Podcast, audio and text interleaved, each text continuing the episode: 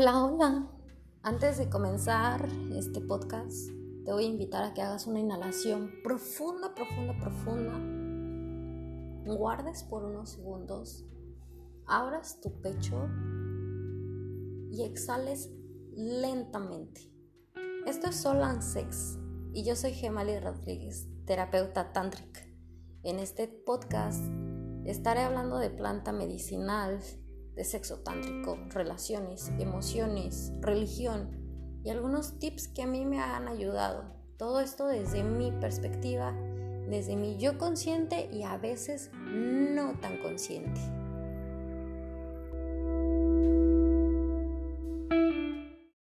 Hola, hola, buenos días, gente bonita, buenos días, buenos días. Bueno, para mí son buenos días, son 5 de la mañana y me estoy tomando un cafecito de lo más rico. Así que si quieres tomarte un café conmigo y sentarte un ratito o hacer este, escuchar este podcast mientras estás haciendo algo, estaría de mí.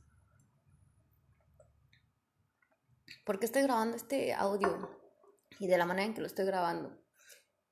Porque han preguntado mucho qué es lo que hago y que a muchos no les queda claro qué es lo que hago durante mis sesiones y sobre todo en mi Instagram, que la verdad me hace falta eh, expresar qué es lo que hago.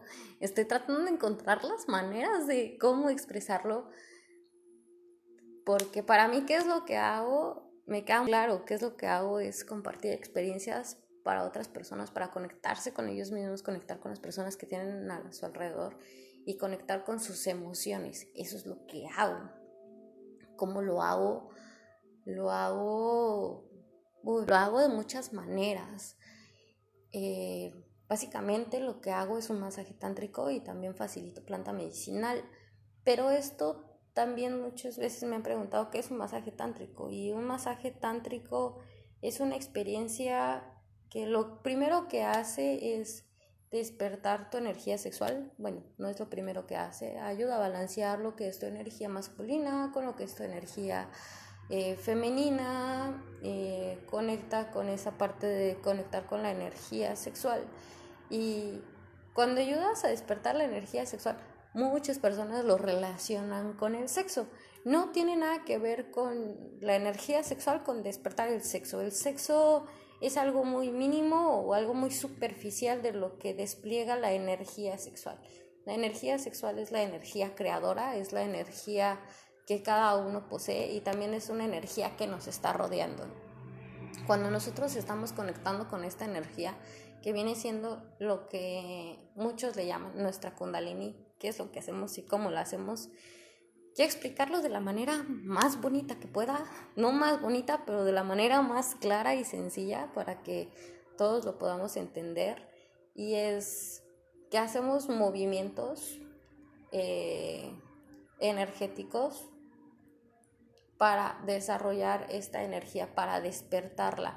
Muchos movimientos no son genitales. Esta energía, decir que se despierta en muchos puntos, tenemos muchos puntos meridianos donde se ubica nuestra energía sexual, ¿no? Y les puedo decir, el tobillo, el hombro, la parte espalda de la espalda baja, tenemos puntos ahí donde nosotros, si los tocamos, son puntos energéticos de despertar nuestra energía sexual. También hay ciertos movimientos circulares en el movimiento de las manos, en cómo corre la energía dentro de nuestro cuerpo. ¿no? Entonces, lo que hago en un masaje es despertar esta energía sexual a base de movimientos, a base de presión de meridianos y también a, ah, introduzco a las personas a una meditación para conectarse con ellos mismos, para conectar con lo que tienen a su alrededor y con las emociones que están pasando. Que esto la verdad la energía sexual lo hace todo. ¿Por qué? Porque la energía sexual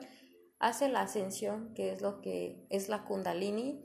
Entonces, a los que tienen un poco claro qué son los chakras, los que no son nuestros canales energéticos que van en toda nuestra espalda, bueno, que van en esta parte de nuestro cuerpo, son siete.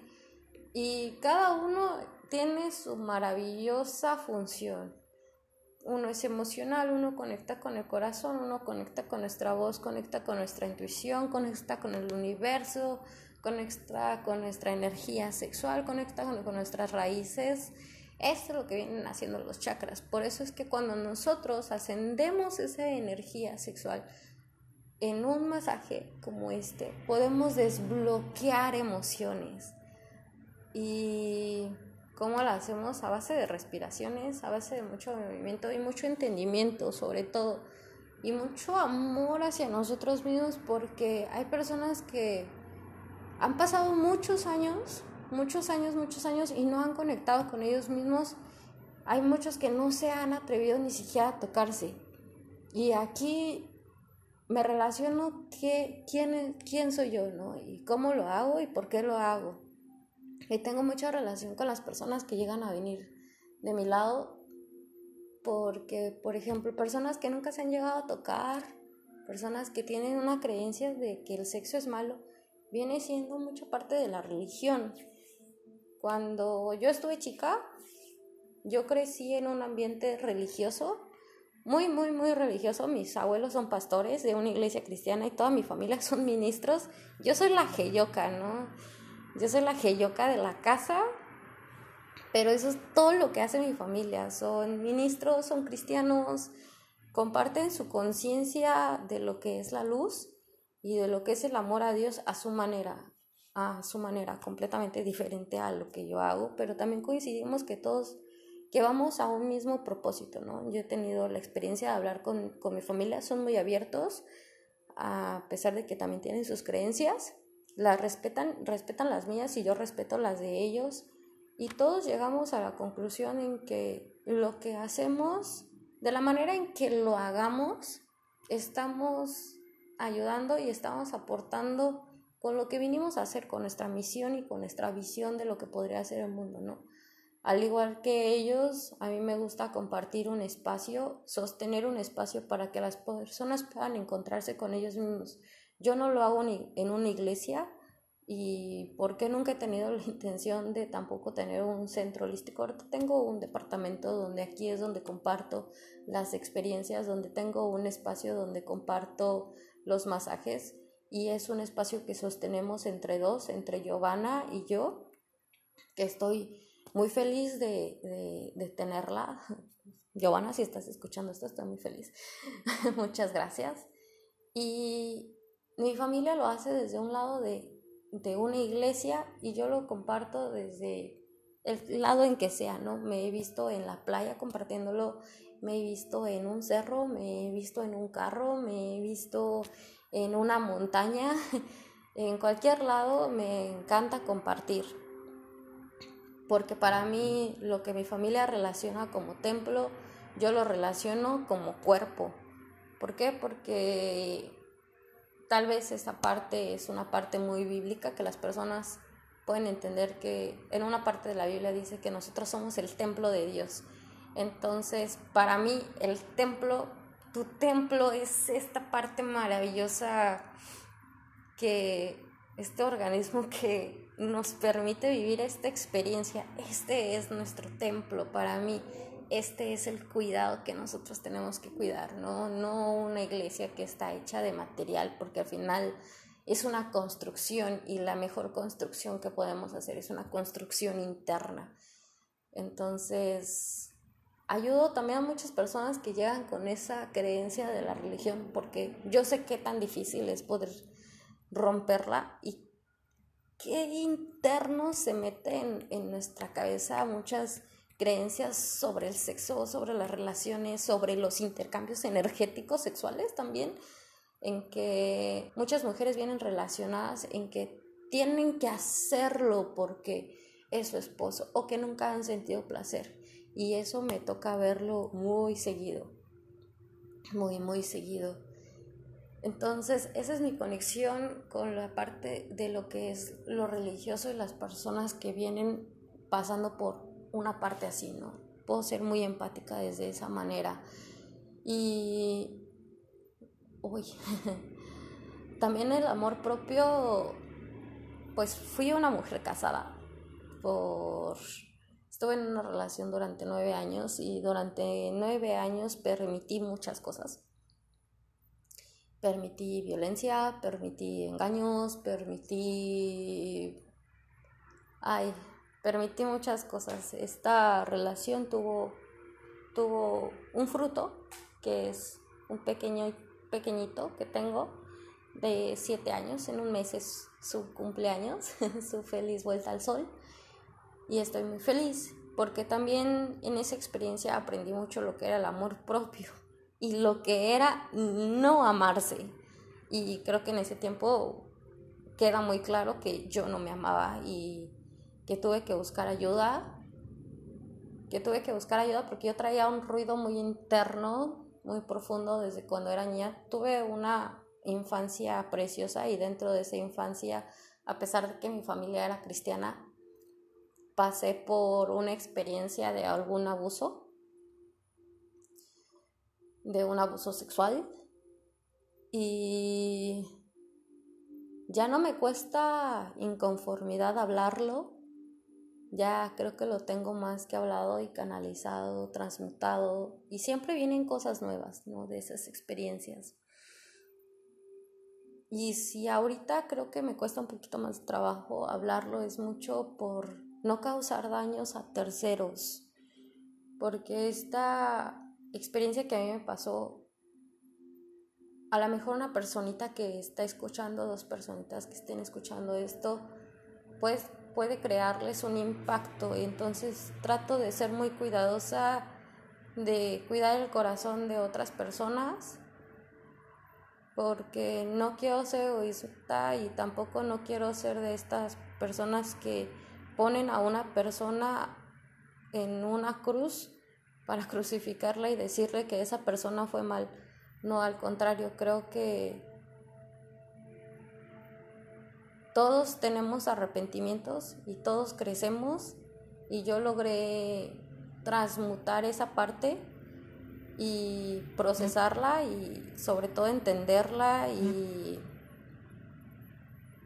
integrarla integrarla muchísimo. Entonces fue perdonar, fue amar, fue tener mucho valor porque esa persona la tenía que ver constantemente y eso es una parte de la que yo ayudo a personas que han venido con algún trauma sexual porque sé lo difícil que puede llegar a ser, sé lo difícil que puede llegar a volver a conectar con tu cuerpo y cómo esto va a tener un va a tener una proyección en tu futuro, va a tener un reflejo en tu futuro y creo que esa fue la parte en que yo permití mucho abuso en los años posteriores en los que estuve casada y permití muchas cosas que pasaran, que llegaran conmigo y experimentarlas. Y ahora me siento muy agradecida con, con esas experiencias porque pude relacionar cómo estaba relacionada mi niñez, de una niñez donde me enseñaron muchas cosas, cómo tenían que hacer, ¿no? Me dieron un libro donde decía cómo teníamos que hacer las cosas y en qué momento teníamos que hacerlas. Cuando nos casábamos, cuando queríamos estar solteros. Entonces es un libro de mucha enseñanza, sí. Y lo que he entendido más ahora es que ese libro no puede ser leído hasta que no tengas una conciencia mayor, ¿no? Y en ese tiempo yo no entendía nada de lo que decía ese libro. Pero con el paso del tiempo, tener estas dos experiencias, el abuso cuando yo era niña y después permitir el abuso porque ahí sí puedo decir que cuando era niña no tenía una... no tenía esa parte de decir sí o no, no era como que yo lo estuviera permitiendo, pero cuando fui grande y ya tenía una conciencia, sí permití muchos abusos. Y fue darme cuenta que no tenía amor propio, fue darme cuenta que había bajado a los 38 kilos y que estaba tomando medicamentos de depresión. Muchos, muchos, muchos, mucho medicamento antidepresivo que los que lo han llegado a tomar y los dejan de tomar se pueden dar cuenta que pueden tener un episodio donde se quieren matar, donde se quieren atentar contra su propia vida Y yo tuve este episodio también, donde me costó mucho trabajo también darme cuenta en que ese medicamento me estaba causando mucho daño. Todo el tiempo estaba dormida, todo el tiempo no tenía ganas de hacer nada, estaba... Cuando tomaba el medicamento del día, estaba muy feliz durante todo ese, pero darme cuenta que esa felicidad ni siquiera era mía, que nada más eran los químicos de mi cerebro siendo estimulados por un fármaco. Y fue una experiencia muy fuerte empezarlas a dejar. Gracias a Dios en ese tiempo, adiós al universo. En ese tiempo conocí a una mujer, mujer medicina, mujer maravillosa, que vino y me ofreció un temazcal, un rapé. Y quiero decir que cuando probé las primeras veces las plantas medicinales, como el rapé, no volví en tres meses. Dije, ¿qué es esto? Se siente horrible, ¿no? Y después volví a regresar y me lo volvieron a poner. Entonces comprendí cómo, cómo podía tomar estas plantas medicinales y también empecé a conocer más, empecé a investigar más y tomar mi primera experiencia con DMT acabó por completo mi tratamiento de depresión durante mucho tiempo. Ahorita puedo contar seis años desde mi primera experiencia, cinco años, casi seis años desde mi primera experiencia con el DMT y me ayudó demasiado, me ayudó a no volver a esos medicamentos a sentirme como una zombie, porque a veces ahorita me siento como un alien, pero en ese tiempo me sentía como un zombie. No hacía nada especial y toda la felicidad que contenía, porque mi familia no se daba cuenta que yo estaba en una depresión silenciosa y sobre todo que yo estaba 12 horas lejos de mi familia y no tenía mucha, muchos conocidos alrededor de mí, entonces no tenía mucha gente con la que platicar y tenía un trabajo muy absorbente que me llevaba 14 horas de trabajo. Mm, entonces, no había mucho esa parte, ¿no? Pero la planta medicinal me vino a ayudar en toda esa parte y la parte tántrica me vino a ayudar y me vino a enseñar que todo está integrado, como ahorita puedo ver la religión, como ahorita puedo ver algún abuso, cómo puedo ver las plantas medicinales, cómo puedo ver algunas experiencias. Y pues esto es lo que me ha llevado a ser la persona que ahora soy, a compartir desde, desde dónde lo comparto y cómo lo comparto, desde mi propia experiencia, desde que yo sé que no puedo salvar a otros y no puedo ayudar a sanar a otros, pero sé que soy un canal del universo que el universo le encanta usarme para dar mensajes a través de mis manos.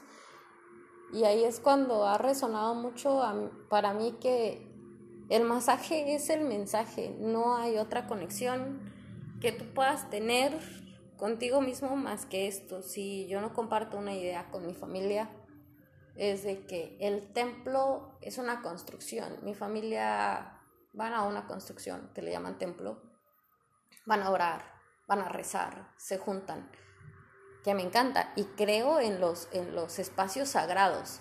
Yo tengo un espacio que para mí es sagrado.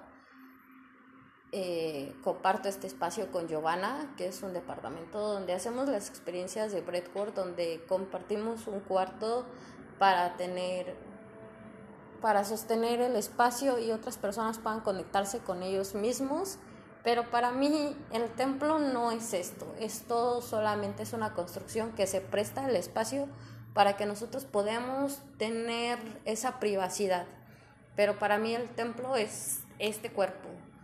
Eh, y una parte en la Biblia dice que el templo de Dios es tu cuerpo y para mí el templo de Dios es mi cuerpo, es lo sagrado, es lo que, lo que realmente somos, ¿no? Y algunos me han dicho que si lo que hago es, es brujería o, algo así, porque lo ven ligado con, con lo de chamán. Y sí, mucho lo que, lo que hago también es un, una parte del shamanismo. ¿Por qué? Porque conectamos con esa esencia que no podemos percibir. Conectamos con esas energías que tan fácil no podemos no podemos percibir, pero hay algo que mi abuela favorita María Sabina dijo y dice que ella no es curandera porque no usa huevos para curar y tampoco de fuerzas a dueños de montañas. Ella curaba con el lenguaje y en sus cantos ella hablaba. Y creo que yo no curo, pero puedo ayudar a dar llaves con el masaje. Y que no soy bruja, sí soy una brujita muy bonita.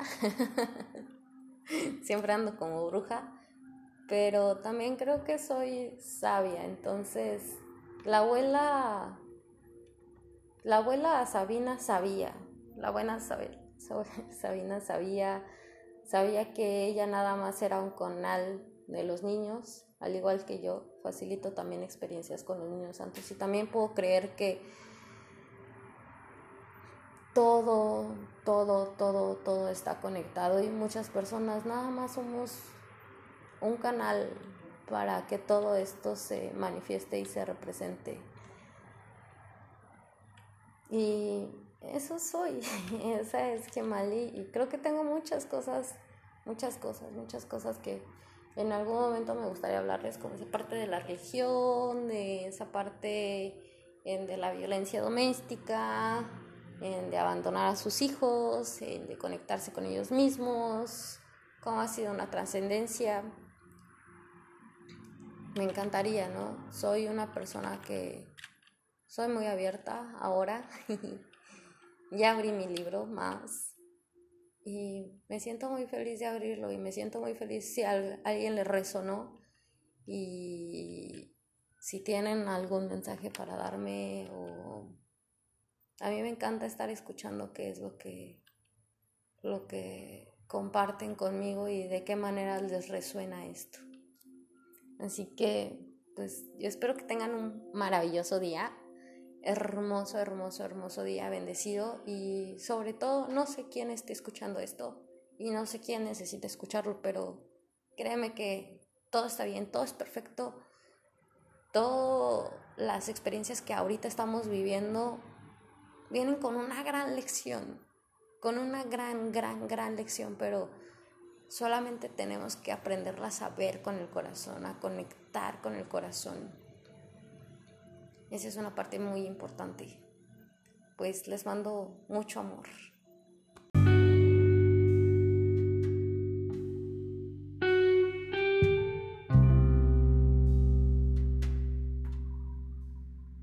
Inhala profundo, guarda tu respiración y exhala. Este fue un episodio de Sol and Sex. Espero que algo de lo que haya compartido el día de hoy te haya resonado, te haya servido de espejo. Y si fue así, te invito a que tomes una pluma y papel y puedas hacer una introspección de qué fue lo que te llegó a ti. Recuerda que la introspección es una llave para conectar con nosotros mismos y conectar con las personas que tenemos a nuestro alrededor. Espero que el día que hoy estés manifestando para ti y que hoy estés creando en tu realidad sea un día maravilloso, maravilloso y que puedas poner en tu realidad todo lo que deseas. Te mando un abrazo y muchas, muchas, muchas bendiciones.